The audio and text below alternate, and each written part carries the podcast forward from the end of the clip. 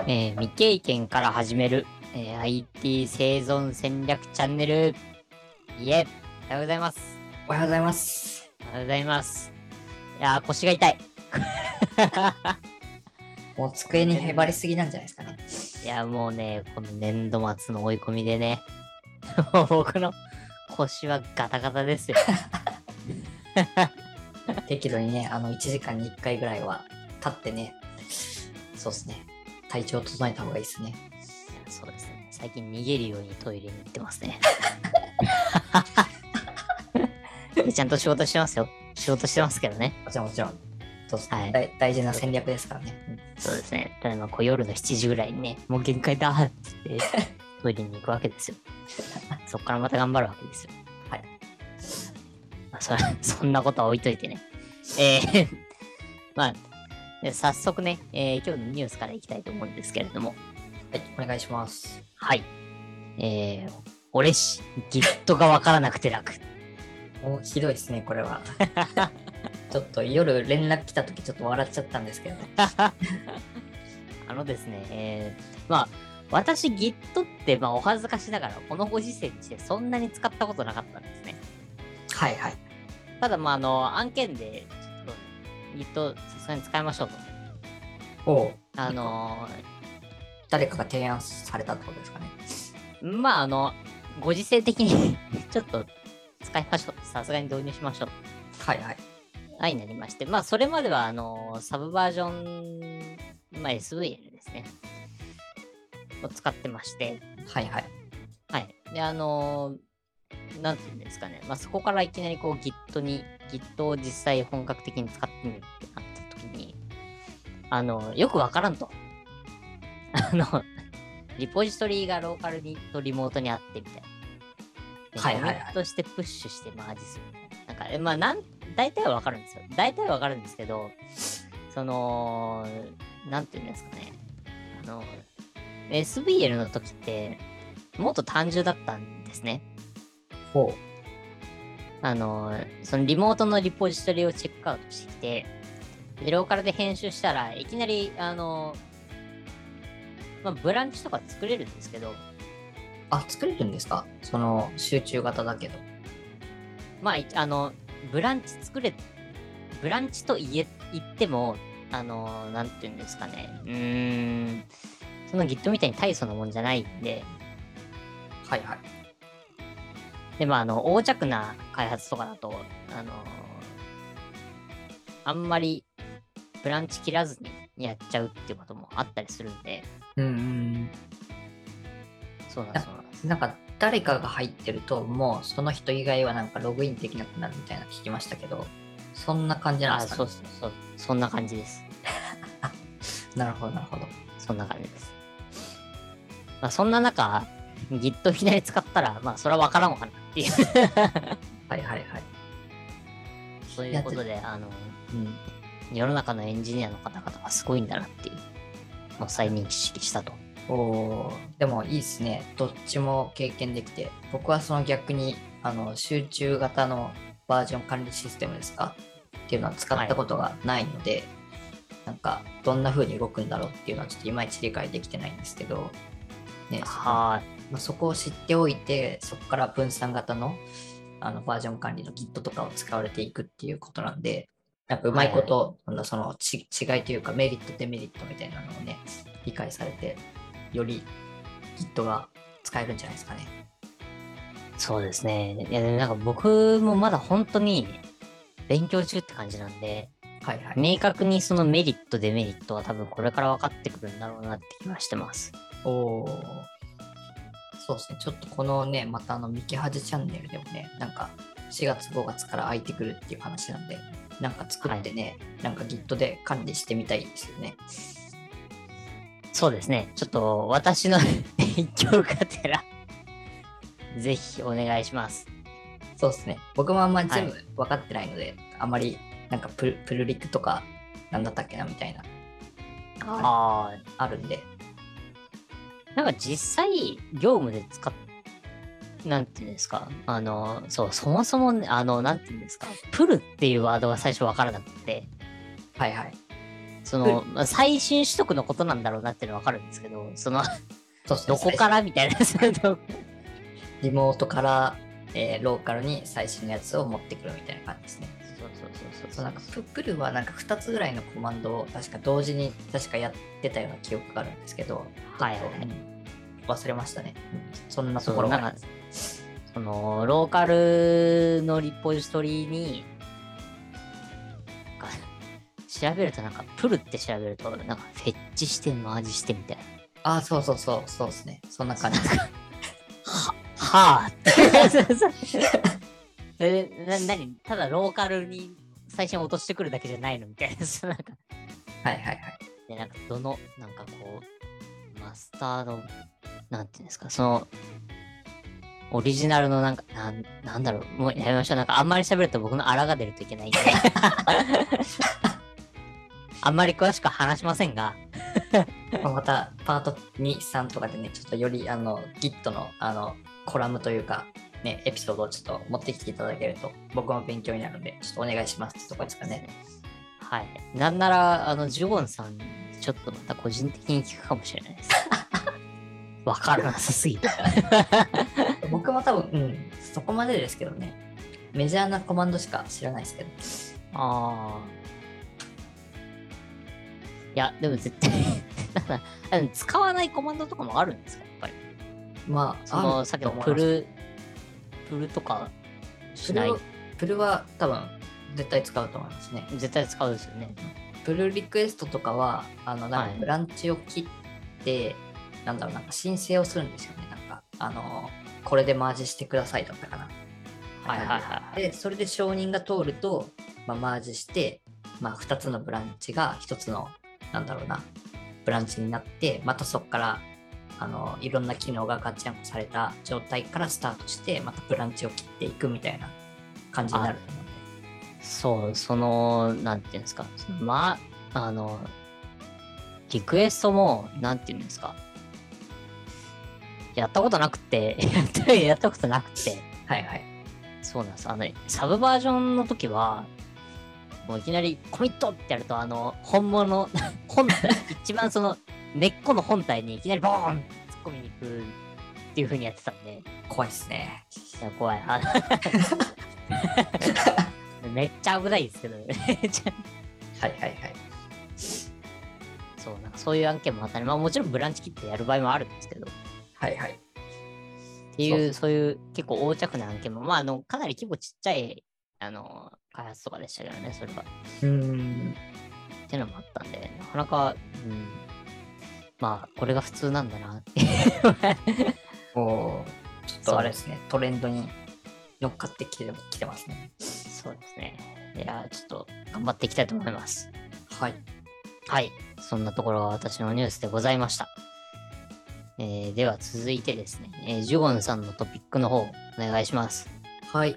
まあちょっと2つあるんですけど、まあちょっと少、ボリュームが少ないんで2つ作ったっていう感じなので、もうまとめてこの回で2つ紹介しようかなと思うんですけど、はい。えっと、カーリーリラックス OS のペネトレがすごすぎるということで、パート2、ちょっとはい紹介させていただこうかなと思うんですけど、まあ、以前紹介したエピソードだと、まあ、この OS がすごくてですね、あの、イギリスとかでは、この OS の使ってる、あの、ホーム画面といいますか、デスクトップの画面が、えっ、と、カーリーを使ってて、子供が使ってたら、まあ、警察に通報してくださいっていうほど、なんか恐ろしい、まあ、攻撃力の高い OS なんですけれど、えーっとですね、まあ、最近、まあ、これを使って遊んでるんですけど、えーっと、SQL マップっていうなんか、ペネトレーション用の機能というかソフトが1個中に入ってるんですけど、こちらもなんかなかなか強力だったので、ちょっと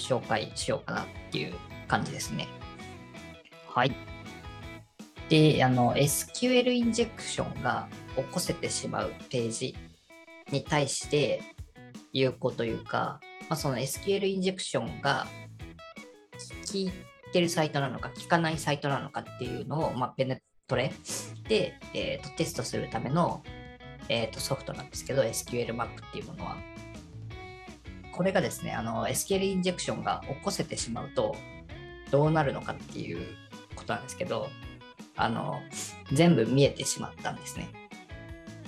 はいはいはい。そのデータベース名が何で、テーブルがどれだけあって、えーテーブルの中身のデータはこれですみたいなのが全部出たんですよね。はいはい。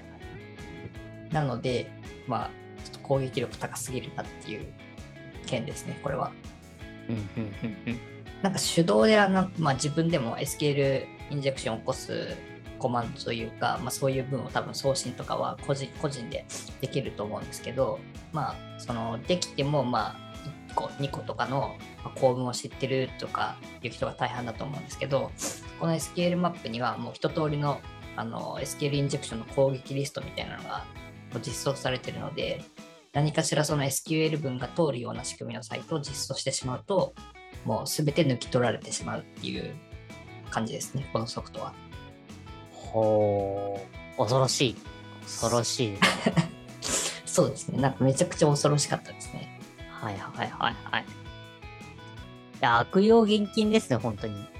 そうですこれは本当に悪用現金で、あの外に公開されてる関係ないサイトにアタックしたら、間違いなく捕まりますね、これは。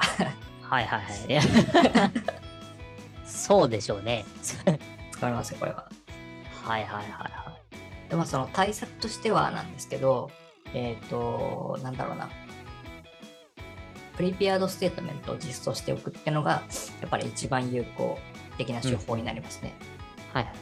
これを実装しておくだけで、あの、SQL マップではもう何も読み取れないっていう状態だったんで、まあ、これは有効かなっていうところですね。はいはい。まあ、基礎的なところはしっかり こうセキュリティを意識してコーディングしましょうっていうところですね。そうですね。こう SQL マップとか MySQL とか Postgres のデータベース使っていろいろあの遊んでたんですけど、僕は。はいはい。まあそのプリペアード実装してないとやっぱりどのデータベースも全然ダメで、まあ、全部見えてしまうっていうところで、まあ、プレペアード実装してると、まあ、その SQLite とかちょっと比較的あのセキュリティが緩いと言いますか、まあ、ちょっとあの軽めのなんだろうなデータベースでも、はい。あの一応セキュアなサイトは保ててたので、うんうん。まあ、そこら辺は大事かなっていうところですね。はいはい。っていうのがまあなるほど。上の一つで、はい。えっとまあ、他にもね、あの、OS でいろんな攻撃があるんですね。あの、ハイドラとか、ハイドラじゃないや、ヒドラ。ヒドラっていったソフトで、えっと、これはログインページに、えっと、自主攻撃で ID とパスワードをあのひたすらアタックするとかですね。はいはい。あまたなんか面白そうな、なんだろう、ソフトというか、破壊力の高そうなソフトがあったらちょっと紹介しようかなっていう感じではいます。はい。はい。どんどん危ないものに手を出していく スタイルですね。いやいやいやこれはね、うんまあ、攻撃をねあの知っておけば守りも理解できると言いますか、まあ、これはあれなんですよねそうなかなか難しいところなんですよねなんかうんおー。はい。せ正義がいるから悪がいるのか、まあ、悪がいるから正義がいるのかみたいな、まあ、どっちなんだみたいな感じなんですけどはいはいはい。まあ結構いたちごっこな感じではありますよねなんかうんこういう、なんだろう、あの、守りを作ったから大丈夫だってなったら、じゃあその守りを超えるまた攻撃をしようみたいな感じになってくる。はいはい。おなんで、もしも僕が、まあ、自分の、なんだろう、サイトとかを作って、まあ、安全性を確かめたいってなった時には、まあ、こういったカーリー LinuxOS で、まあ、ペネトレをするっていうのは結構有効な、なんだろうな、セキュリティチェックの担保が取れるものなのかなっていうのは思ってますね。なるほど。そそれがまあせ正義というか正しい使い方なんですけど まあはい。もちろんその正義があるからに悪があるといいますか、まあ、間違ったやり方でもあのできてしまうのでこの OS ははいはい。そこがちょっと難しいところかなっていう気はしますねいやー、まあ、ほどほどに。そういうところですね。はいはいあとはえっ、とセッションハイジャックについてなんですけどはい。これもあの脆弱性のなんか一つでして、まあ、セキュリティホールが開いてしまったら、えーっと、まあ、こういう攻撃もできるよっていう感じなんですけど、こちらはタコさんご存知ですかね？名前とまあざっくり概要だけっていう感じですね。はいはいはい。なんかこのセッションハイジャックを行うためには、なんだろう、もう一つなんだろうな、なんかあの、穴があれば使えるんですけど、はいはい。どんな穴だと思いますかね？え、わからないです、先生。すいません、ちょっと何度も無茶ぶりを食ってしまって、毎回も いえいえ、いいんですよ。えっとですね、あの、セッションハイジャックを行うためには、あの、クロスサイトスクリプティングっていうもう一つの、まあ、脆弱性といいますか、攻撃といいますか、があるんですけど、これが、あの、できる環境が、えっと用意されてると、まあ、ちょっとセッションハイジャックも起こせてしまうのかなっていう懸念はありますね。はい、有名なんですけど、あの、はい 3, 3種類ね、あの、攻撃、なんだろう、クロスサイトスクリプティングの中にも3種類ぐらい種類があるんですけど、えっ、と、はいリフレクティッドクロスサイトスクリプティングっていう、まあ、反射型ですね。あの、まあ、サイトに送信者が、まあ、攻撃文を仕込んだら自分に返ってくるみたいな感じですね。なのでそのスクリプトタグとかが埋め込められるページが あって、えーとまあ、JavaScript でいうアラート文ですか？アラート文をまあ仕込んだりすると、まあ、自分に返ってくるみたいなページがまあ反射型なんですけど、えー、と2つ目が、えー、とストアド XS っていうなんか埋め込み型っていうパターンもありましてこれはその自分に返ってくるとかじゃないんですけどあのデータベースに登録してデータベースで登録したものをまた参照するようなページですね。があった時に、えーとまあ、挿入送信の過程で、えー、とスクリプトタグになるものを埋め込んでまた別のユーザーがそのデータベースに登録されてあるデータを参照した時に、まあ、発火するみたいな感じの感じのものがなんか埋め込み型っていうのがあるらしいです。で、3はいつ目がドムベース型っていうのもあるんですけど、これちょっと僕もよくあんまり分かってないですけど、まあ、ドムベースド XSS なるものもあるらしいですっていうところがあるんですけど、そのまあ3つの種類の中で埋め込み型ですね。ストアード XS ができるページに対してセッションハイジャックの可能性も起こり得るっていうような内容ですね。これは、えっ、と、あのま、スクリプト文でですね、あのクッキーを取得するみたいなものが書けるそうなんですよ。ああ、はいはいはい。はい。で、まあ、それをした後に、えっ、と、まあ、自分の、なんだろう、悪意のあるサーバーに、えー取得したクッキーを転送させるっていうことができるみたいで、まあ、それをやそれをやると、まあ、どこのページから飛んできたもので、えっ、と、こういうクッキーを持ってきましたみたいなのを、個人のサーバーに収集していくみたいなことができてしまうので、なので、まあ、ストアード XS、埋め込み型ができると、セッションハイジャックされて、まあ、自分の、えっ、と、まあ、クッキーになる情報が悪意のあるユーザーに転送されてしまうみたいな感じの危険性ですね、これは。難しい。難しい。いやいやいやほー。なるほど。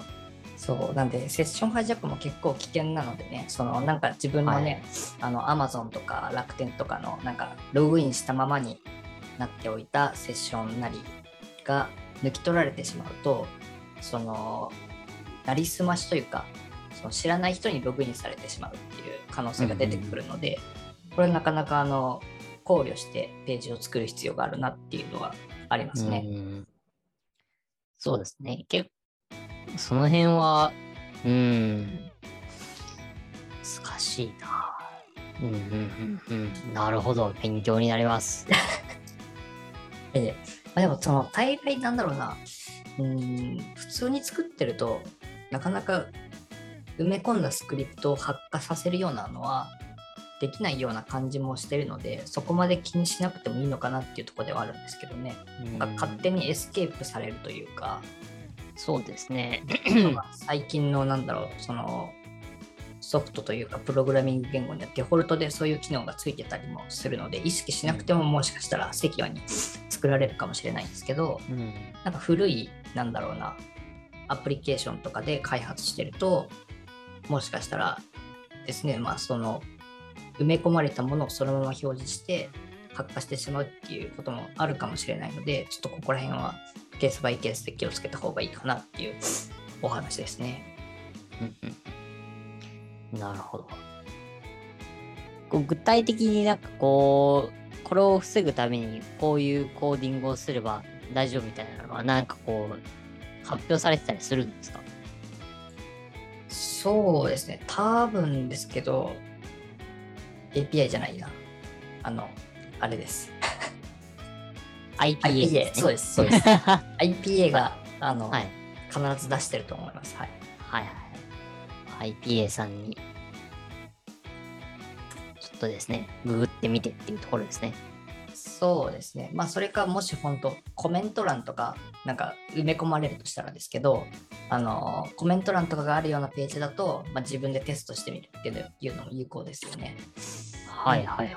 本当になんだろうな、そのコメント欄的な何かを埋め込むページが必要なのかどうかっていうのと、まあ、それを作るのであれば、まあ、きちんと安全性は確認した方がいいかなっていう気はしますね。うんうんうん。なるほど。ちょっとこれは僕も一度調べてみてっていうところですね。そうですね。そうすると、より意識して、まあ、コードが書けるというか、そうですね。はいはいはい。技術力、セキュリティ力のあるエンジニアとして活躍することができるんじゃないのかなっていうお話でした。はい。ありがとうございます。はい。はい。えー、ジュゴンさんのトピックは以上ですね。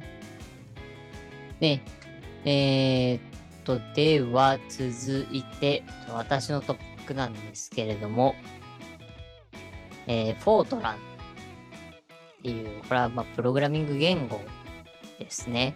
はい。についてっていうところなんですけども、えー今朝ですね、ふと何を話そうかなと 考えていたときに、はいはい。そういえばフォートランってあったなと思って、はいはい。ちょっと話してみようっていうところ、軽い気持ちで今回お題にしたんですけれども、えっ、と、まずこれな何かっていうと、まあ、1957年頃に、あの、できた言語ですね。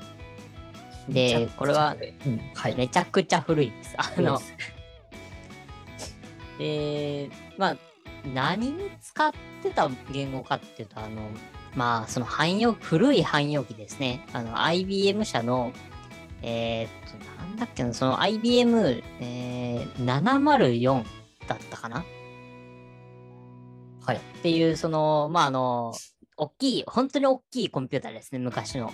あの、本当に大きい、その、計算処理を、こう、パンチカードを入れると、ガチャガチャガチャってこう、動いていくような、ああいう大きい機械を、まあ、あ映画とかで見たことある人いると思うんですけど、ああいうもの向け のプロあのプログラミング言語なんですけれども、あの、まあ、これ私なんで知ったかって言いますと、あの、ドリームスっていう映画があるんですね。あの、はい。まあ、宇宙計画。で、その、まあ、NASA ですね。NASA というか、あれ、NASA の前身になるのかな？の、あの、組織が、その、IBM の、その、まあ、あれですね、大きなその、704をこう、導入して、導入したけど誰も動かせないっていうところで、その、当時ですね、えー、その軌道計算とかをしてた、あの、数多くのあの黒人女性がですね、あの、まあ、仕事がなくなってしまうかもしれないっていうとところで、頑張ってこのフォートランを勉強してですね、あの、まあ、宇宙計画に欠かせない存在になっていくっていうものが、あの、え映画のワンシーンとしてこう描かれていくものなんですけれども、そこで、あの、フォートランっていう言語があるというのを知りまして、へえ、プログラミング寄りの映画なんですかねっていうわけではないですかね。ちょっとあまあ、あの、うーん、どっちかっていうと映画自体の内容は、その女性が宇宙計画の中で重要な役割を果たしたんですよ。っていう、あの、内容なんですね。で、はいはいこう、3人の女性が、その映画の中では、こう、メインの登場人物として描かれていて、で、まへあ、あの、おのおの、まあ全員あの3人とも実際に実在の人物がベースになってはいはいはい。で、3人ともすごく頭がいいんだけど、あのーまあ、黒人でかつ女性っていう、まあ、当時の社、あのーなんていうんですかね、まあ、あのーまあ、アメリカの方の社会では、なかなかこう、かなり生きづらい立場。ああ、人種差別的なところですかね。はい。そうですね、やはりこの、なんて言うんでしょう。どうしてもこの、なんだろう、他の人と一緒に働くことがなかなか難しい。という中で、その、徐々に才能を見出されていくっていう、すごくこう、胸熱な映画なので、えまあ皆さん一度そう見ていただければ面白いんじゃないかなと。うん面白そうですね。なんか、僕もちょっと見たことないので、ちょっと見てみようかなっていう気はしてますね。そうですね。ぜひ一度見ていただけると。あの、別に IT のことわかんない人でも、純粋に楽しめる映画なので、へえはい。ぜひ見ていただければなと思います。はい。面白そうですね、これは。はい。でもあの、このフォートランっていうのが、まああの、かなり昔の言語なので、で、まあ、ここからですね、まあ、どんどんあの、いろんな言語が出てくるんですね。その、高水準言語っていうのになってるのかな。その、ハード寄りじゃなくって人間寄りの言語ですね。ああ、はいはいはい。まあ、はい C, C 言語とか、そこら辺の類のものと同じやつそうですね。はいはい。はい。まあ、あの、ベーシえっ、と、ベーシックだっけ？ベーシックとか、コボルとか、はいはいっていうのも、まあ、そあの、その、このフォートランの後々に出てくる。まあ、かなりあの、プログラミング言語で言うと、最初の方ですね。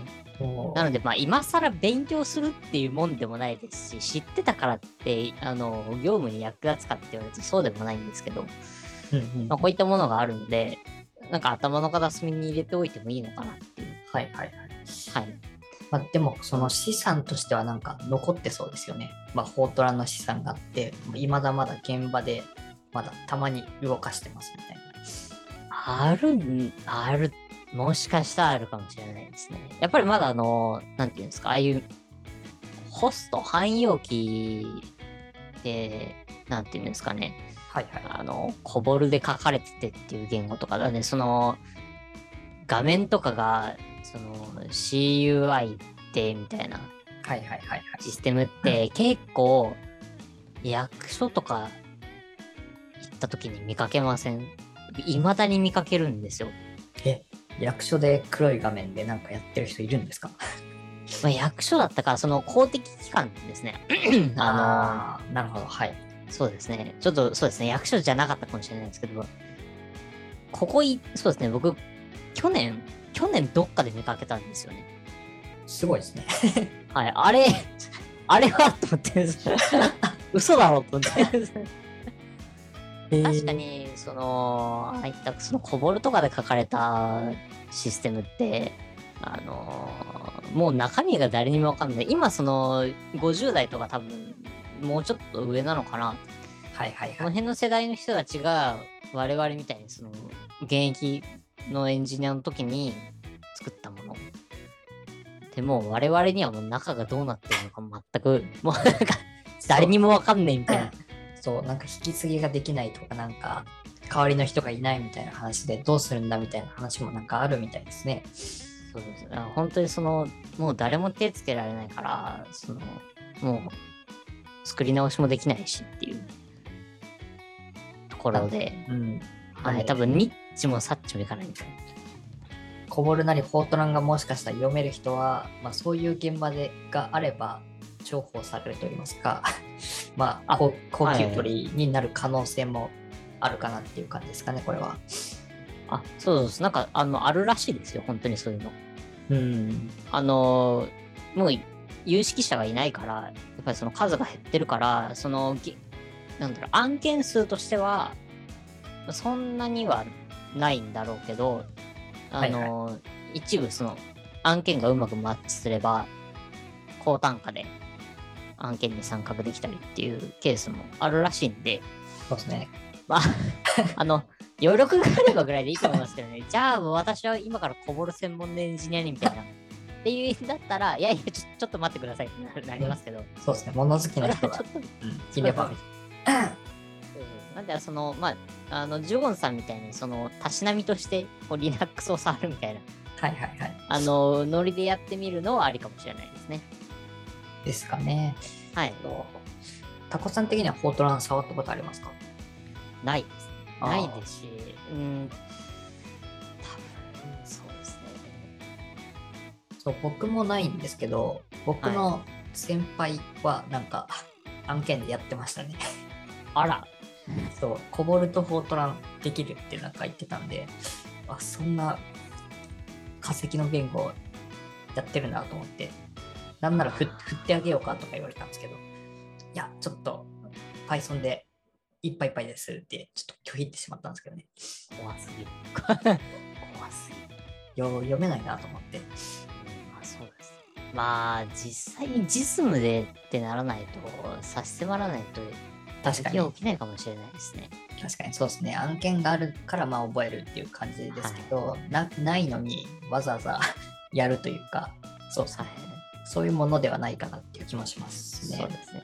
まあ、まずはそのメジャーな言語、その案件がいっぱいある言語ですね。そのだから例えばその Python だとか Java だとか、そういったものから手をつけて、でまあ、余力があれば、あの、なんていうんですかね、気分転換に覚えてみるぐらいはいがいいのかなと。